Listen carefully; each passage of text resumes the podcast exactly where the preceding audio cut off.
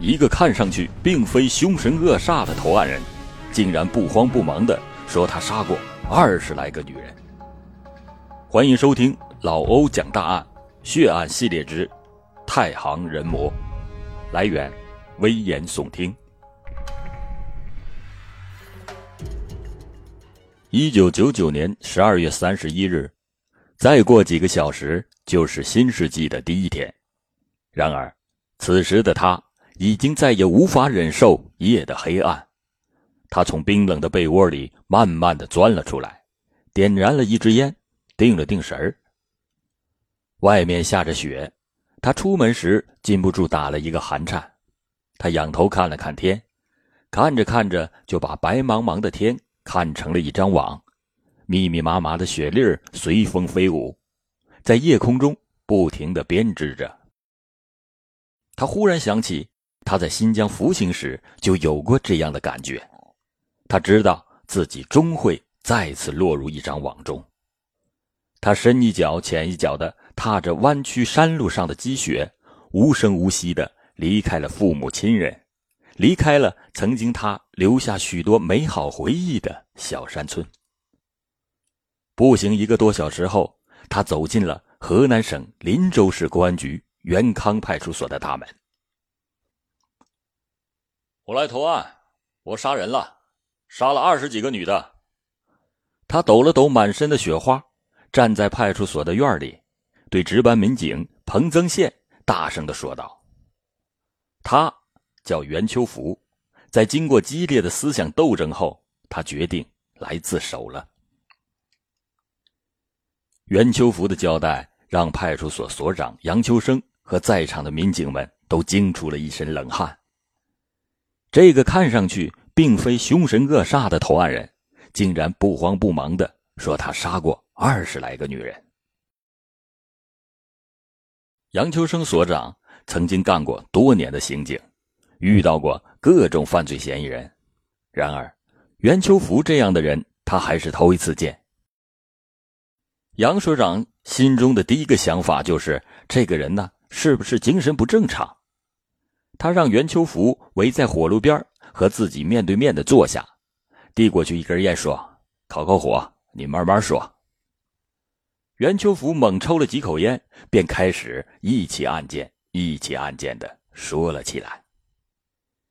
当杨秋生听出其中的三起就是近两年发生在本地的案件，并且和他们勘查的现场情况一致时，才真正相信面前的这个人。正是他们一直苦苦寻觅的那个杀人狂魔。杨所长立即拨通了林州市公安局领导的电话，报告了这一震惊的情况。当晚，林州市公安局领导就赶到了派出所，共同审讯袁秋福。袁秋福一口气儿交代了十多起杀人案，整整讲了一夜。最后他说：“杀的人很多。”很多细节都记不清了，我以后会好好回忆，我再向政府交代清楚。从一九九八年到两千年，这两年间，他共做下盗窃、抢劫、强奸等案件四十一起。专案组民警到袁秋福交代的作案地一起一起的进行核实查证后，除了对一些无人报案的盗窃、抢劫、强奸等隐案未能查明外，一共查实二十四起案件。受害人从七十九岁的老太婆到不满十八岁的少女，而其中多达十八名无辜者不幸身亡。如果是在高墙外，你们很难能将这张面孔与一个穷凶极恶的杀人狂联系起来。说实在的，袁秋福的表情平淡无奇，说话的声音也像是一池平静的水，不像是杀人不眨眼的凶手。袁秋福要了一根烟，然后他就从自己的童年开始说起。和许多农村孩子一样，一九六四年十一月十七日出生在地处豫北太行山区的林州市元康镇三宗庙村的袁秋福，也曾经有过无忧无虑的童年。他是兄弟中最受父母疼爱的孩子，从小学到初中就在本村上学。几乎是没有离开过那个小山村。那个时候的袁秋福性格内向，不爱说话，从来就没有和别人拌过嘴，也从来不招惹是非。但是，他也很少与人交往，经常是利用课余的时间帮父亲干农活。从十几岁起就干起了推粪、种地的一些重活。初中就要毕业那年，袁秋福深知自己的学习成绩一般，再学下去也很难有大的前途，觉得啊，倒不如早些去挣些钱，为家里分忧更好。于是他搬着凳子从学校回到了家里，对父母说他已经长大了，要出去打工挣钱。那年他才十六岁，便开始了在山西省一个建筑工地干小工。三年的时间里，他省吃俭用，把挣来的钱全部都交给了父母。袁秋福的父母看着这个孩子啊，又懂事又听话，也有孝心，这样长期打工也不是个事儿，便决定送他当兵到军营中去锻炼成长。袁秋福说：“他那段时间是他最值得炫耀和自豪的日子，那是一九八三年的十一月份。”十九岁的袁秋福穿上了崭新的军装，被乡亲们放着鞭炮送到了镇上集合。到部队后，又因为表现好，多次受到了表扬。袁秋福当兵去的地方是远离家乡很远的新疆，兵种是距离国境线很近的边防军。新兵训练以及恶劣的气候条件虽然是很艰苦，但每当想到自己是在保卫国家，便会感到十分的光荣。袁秋福说：“把他推向罪恶深渊的是他偶然看到的一个手抄本，手抄本的名字叫《少女之心》。现在的年轻人可能不知道，在那个年代，传阅这样的手抄本是要受到批斗，甚至可以被以流氓罪劳动教养的。尽管那是一本抄的并不太清楚，而且发了黄的烂纸片但是袁秋福至今是依然能够记起，当时他是一字一句的看完的，他没有抑制住那种冲动，而是任其肆意的滋长。那是一九八四年七月份的一天晚上，当兵刚过半年的袁秋福值班站流动岗哨，他没有按照部队规定的路线流动，不知道怎么的就转到了附近的一个工厂的家属区。他从一个住户的窗户看到了屋内床上正睡着的一个青年妇女，他把枪靠墙的放下，越窗进入了室内。被惊醒的女人问谁，袁秋福扑上去，压低声音说：“不准喊，喊我就不客气了。”女人不吭声了。袁秋福迅速的扒掉了女人的衣服。那天晚上，他发泄了兽欲，逃走时还顺手将女人放在床头的手表抢去。袁秋福回到营房不久，便被抓进了监狱。原来他在逃跑时，将刻有自己姓名的一副眼镜丢在了受害人的家里。在看守所里，他听说自己犯的罪很重，要判很长的刑时，落泪了。他想到了父母亲人送他参军时的眼光，那种对他寄予了很大希望的眼光，向着家乡的方向没命的跑。不停的跑了将近二十四个小时，结果在一农户家里讨水喝时，被追捕队伍抓了回去。北江军区法院以抢劫、强奸、脱逃罪判处袁秋福有期徒刑二十七年，合并执行二十年，将他押送到了地处南疆的塔克拉玛干大沙漠的一个劳改农场服刑。一九八六年五月份的一天。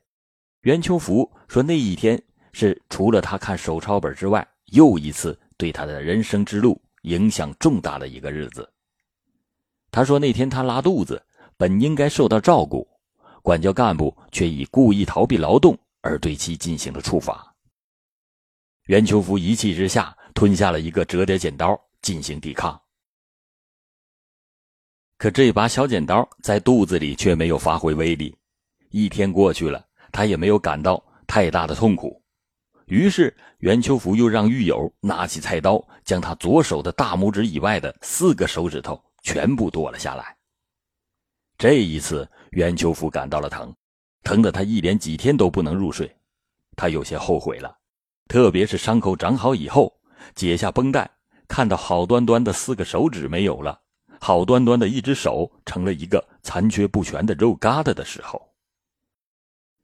此后，袁秋福没再干过挖渠、种地之类的重活，管教干部安排他在狱内打扫卫生。一九九二年，袁秋福主动要求摘棉花，还受到了表扬。服刑期间，袁秋福曾经表现好，被四次减刑，一共六年。一九九八年五月二十二日，他终于等来了盼望已久的刑满释放的日子。一九九八年五月底，袁秋福回到了阔别了十五年的家乡。十五年来，没有一个亲人去探望过他。他感到在思想上与家乡的人有了一个断裂带，那断裂带好像是一直无法逾越的壕沟。他不和村上的任何人交往，和父母交流也很少，整天是躲在父母分给他的小屋里睡觉。袁秋福父母看到儿子这个样子也不是个办法，于是有一天，他们给袁秋福买了几套新衣服，并且对他说：“你出去打工吧，挣些钱。”将来也好找个媳妇安个家。袁秋福语气生硬的说：“找媳妇干啥？哎，咱们家现在还不富裕，我和你妈都老了，你去外边挣点钱，我们也就放心了。”袁秋福的父亲只好是这样对他说。在父母的多次催促下，袁秋福终于同意出外打工。可他出去转悠了好几天，就又回了家，不但挣不来钱。还总是把父母给的盘缠花个精光，父母为此经常是和他争吵。其实他出狱回到家里，看到盖起了新楼房，很高兴。他也想重新做人，但是左手残缺，找不到工作，就这样开始了自暴自弃。找不到工作，他就开始小偷小摸。有一次，他在博爱的一个五金店内偷窃了二百元钱。被抓住后拘留了十天，从此他觉得偷窃不容易得逞，于是就开始了萌生抢劫单身的女人。袁秋福出狱后，第一起作案是在一九九八年七月十五日的晚上，他转到了安阳市飞机场南边的草坪上，突然他看到前面不远处坐着一个年轻的女人，他偷偷的从草地上走过去。悄悄逼近了那个没有任何心理准备的女青年，直到一跃而起，猛扑过去。无辜的女青年没有做出任何的反应，就成了袁秋福魔爪下的冤魂。袁秋福将女青年杀害之后，疯狂的发泄了他那事隔十四年之后的又一次受欲。随后，袁秋福想从被他撕烂的女青年的衣兜里找些钱。但是分文没有，只好慌慌张张的逃离了现场。这名死于袁秋福之手的女青年叫王芬，二十一岁的王芬从农村到安阳市一家工厂做临时工不久。她在被害之前曾经给男朋友写了一封信，信上还说：“我已经找到了人生的坐标，我知道我应该到哪里去了，那是一个很美的地方。”然而。他再也没有机会去寻找自己的坐标了。当晚，他乘火车北上，到了河北省石家庄市，接着又爬上了另一列火车，准备继续北上去内蒙古。这是因为他的姑父在内蒙古一家建筑工地当工头，他要去那里混碗饭吃。谁知道他趴的火车是向西去的，不知不觉的就到了山西省的阳泉市。一九九八年七月十七日中午，袁秋福到了阳泉市一家大型的工厂家属区的花园内。袁秋福走在花园里一条幽静的小路上，听到不远处游泳池有戏水戏闹的声音。他正想走过去看看，这时一个女青年出现在他的视线内。此时小路上再没有其他的行人。等到那个女青年走近，他就像饿狼一样。猛扑了过去。女青年遭到突如其来的攻击后，艰难地说：“你你这是干啥？你要是要钱，我马上就去给你取。”袁秋福没有吱声，而是继续的施暴，将女青年害死，而且奸尸。最后，他还抢去了她的金耳环、金戒指和十块钱。之后，袁秋福辗转来到了内蒙古，在他姑父的工地干活。因为残疾的左手干不了搬砖和和泥之类的重活，他又不好意思白拿姑父的工钱。没过几天，他就想回家。那是一九九八年七月二十九日的中午，袁秋福坐公共汽车来到了内蒙古的保昌县，就把身上的钱花完了。他就在保昌县寻找抢劫的对象。到了傍晚，他尾随一个老太太到了无人处。将其推倒在路边的田地里，正要上前卡住老太太的脖子，哪想到那老太太开始大喊大叫。袁秋福见远处有人走过来，只好是慌忙逃窜。当天夜里十一点左右，袁秋福终于在宝昌县翟昌镇寻找到了又一个抢劫对象，那是个拿着布包的女青年。袁秋福就跟在女青年的后边，不声不响的走了好长一段路。见那女青年拐进了一个居民区的胡同里，袁秋福认为时机已到，便掏出了随身带的一把铁锤，将女青年杀死。袁秋福从内蒙古回到林州的老家，他天天躲在自己的小屋里蒙头大睡。一九九八年八月二十日，袁秋福如一头困兽，再次出山了。那天下午，袁秋福先是在袁康镇齐党村附近的公路上，将一名二十岁的女青年拖到路边河滩上掐昏后进行强奸，然后残忍地把她砸死。翻开女青年的提包时，他看到了里面装的只是一包梨，袁秋福就坐在地上，从容不迫的一连气儿的吃了六七个梨，才从容的离开了现场。这天晚上。没有弄到钱的袁秋福，又在袁康镇信用社对面的公路上，将另一名匆匆赶路的女青年拖到地里，活活的给掐死了。从一九九三年三月份起，袁秋福坐汽车来到鹤壁、新乡、焦作、辉县等地，频频的在这一带活动，使这几个县市的十一名无辜者惨死。这期间。遭受袁秋福杀害并且疯狂蹂躏的女性中，年龄最大的竟然七十九岁的老太婆，年龄最小的是不足十八岁的女大学生。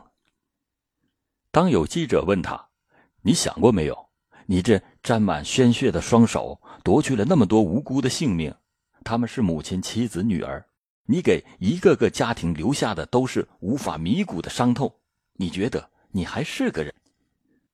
袁秋福则是表情平静如水的回答道：“我的确不是人，我干了太多伤天害理的事情，我也有父母亲人。现在想起来，那些无辜的受害人，的确很可怜。的确，我给他们的家庭带来了太大的伤害，我只有用我的命向他们谢罪。”袁秋福说：“他做最后的一起凶案是在两千年六月二十五日的夜里。”那天下着雨，袁秋福在焦作市盗窃了两个铝合金矿，沿着焦作火车站东边的铁路寻找买主。走着走着，就看到铁路边独自坐着一个女青年。他本想走过去，可走到那女青年身边时，就不由自主地做出了一个饿狼似的动作。女青年没喊出一声，就成了冤魂。袁秋福将尸体拖到路边泥泞的玉米地里进行了蹂躏，可这次他没有找到宣泄兽性的快感和刺激。袁秋福长期压抑的兽性在其出狱不久爆发，在两年的时间里，以非人的方式进行了疯狂的宣泄。渐渐的，他从疯狂中找不到了最初作案时的那种快感和刺激，他厌倦了这种生活方式。他把自己关在屋里，一闭眼就看见无数张向他讨还血债的血肉模糊的脸。他尽量不去想那些，但又想到了十多年前在狱中吞下的那把剪刀，那把他至今还认为堵在咽喉处的剪刀。袁秋福曾经多次的提到那把剪刀，坚持说现在还在他的咽喉里。袁秋福说，那把剪刀的威力是在几年之后发作的，引起了胃部大出血。管教干部送他去医院的途中，他就疼得昏死了过去。如果不是抢救及时，那时他就没命了。袁秋福说，他出狱后曾经到三家医院去做过检查，医生说他身体里根本就没有什么剪刀，说他这样想啊是精神病。袁秋福不相信医生的话，他认为剪刀就在自己的咽喉处，并觉得这把剪刀早晚会要了他的命。他说他疯狂作案，多多少少也和这把剪刀会让他很快死去有着关系。他说。这就是破罐子破摔。袁秋福把自己憋在家里，一连几个月都没有外出。这期间，公安机关对户口进行了整顿。责任区民警听说有个叫袁秋福的人是刑满释放，然后外出打工，一直没有落户口，便主动上门让他申报户口。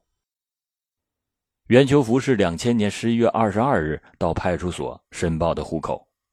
这段时间。正是他心理斗争最为激烈的时期，他想过就此改头换面，重新做人，可他又想自己罪孽深重，已经无法收拾，负罪感如一块巨石压在了他的心上。他试图逃避，却怎么也逃避不掉重压给他带来的烦躁和不安，他陷入了一种深深的痛苦与绝望之中。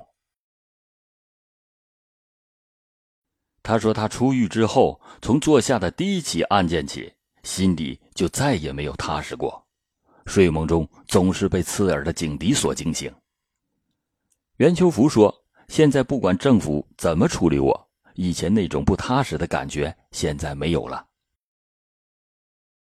袁秋福说：“我很后悔，的确，我知道一旦走上了这条路，生命注定是短暂的。我想人一生下来。”本来是善良的，能够把握好自己，就会有很好的活法。可是我不行了。袁秋福的疯狂杀戮给受害人以及家属带来了巨大的伤害。年仅十八岁的张燕是受害人中年龄最小的一个。张燕是河南省职业技术师范学院的在校学生。在两千年五月二十二日的晚上，在外租住的张燕突然想起要回学校住，途中便遭遇了杀人狂魔袁秋福。张燕的父母在几百里外的另一个城市，失去爱女的痛苦一直缠绕着他们。每当看到张燕的照片，他们都忍不住泪流满面。被害人万芬在镇上开了一家小商店。日子过得很红火。那天，她与丈夫生了气，便将商店里的两千五百元的现金塞入胸罩内，漫无目的的外出转悠。没想到，这一出走还没走出多远，便被袁秋福夺去了生命。凶手给他们家带来了巨大的伤害。一九九九年六月二十一的晚上，在下班途中。被袁秋福杀害的王玲是焦作市一家化工厂的化验员。王玲的妹妹谈到情况时，充满了迷信的色彩，却表现出一家人对死者的怀念和对凶手的痛恨。她说，一家人为她姐姐送葬时，有一只白色的小飞蛾落到棺木上，怎么也赶不走，就这样走了一路。入葬时，死者的妹妹对飞蛾说：“我知道你死得冤，我们一定要为你报仇。”你走吧。听完这话，那只小飞蛾才飞走了。在此后的一年多时间里，死者的家属从痛苦中渐渐的恢复了平静。可就在袁秋福投案的前几天，王玲的妹妹说，姐姐突然托梦给她，说是我的仇快要报了，你去公安局问问。没想到案件果然是有了结果，一家人专门到王玲的坟上报告了这个消息。中年妇女牛某是遭袁秋福袭击后被人发现，及时送往医院抢救过来的受害者之一。但他以后因为受到了强烈的刺激和致命的外伤，精神失常了。今天，老欧给大家讲的太行人魔的这起案件就讲到这里。然而，让人吃惊的是，袁秋福系列杀人案还造成了一起特大的冤案。这起特大的冤案就是老欧之前给大家讲过的秦艳红案。希望通过这个案件，大家能够知道如何减少并防范这样的犯罪人。